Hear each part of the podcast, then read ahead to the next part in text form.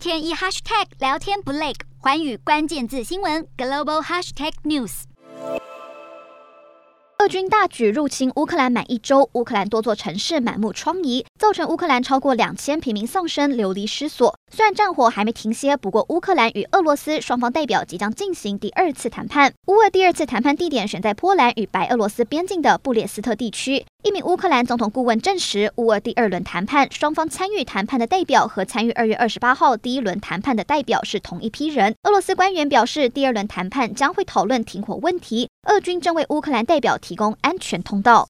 在乌方证实会依约前往谈判前，乌克兰总统泽伦斯基呼吁俄罗斯必须先停止轰炸乌克兰城市，有关停战的谈判才有可能展开。而根据俄罗斯卫星通讯社消息，泽伦斯基一号接受媒体采访时表示愿意与普丁直接对话。而乌国外交部长库列巴则表示，在首轮谈判中，俄方的态度同样强硬，还提出蛮横的停战条件。让他不确定是否该与俄罗斯进行新的会谈。显然，乌克兰方对谈判会有什么样的结果没有信心。而美国《纽约时报》也分析，乌克兰的情势不容过度乐观，因为普丁手里还有很多牌。如果形势变得困难，俄罗斯人恐怕只会变得更加残酷。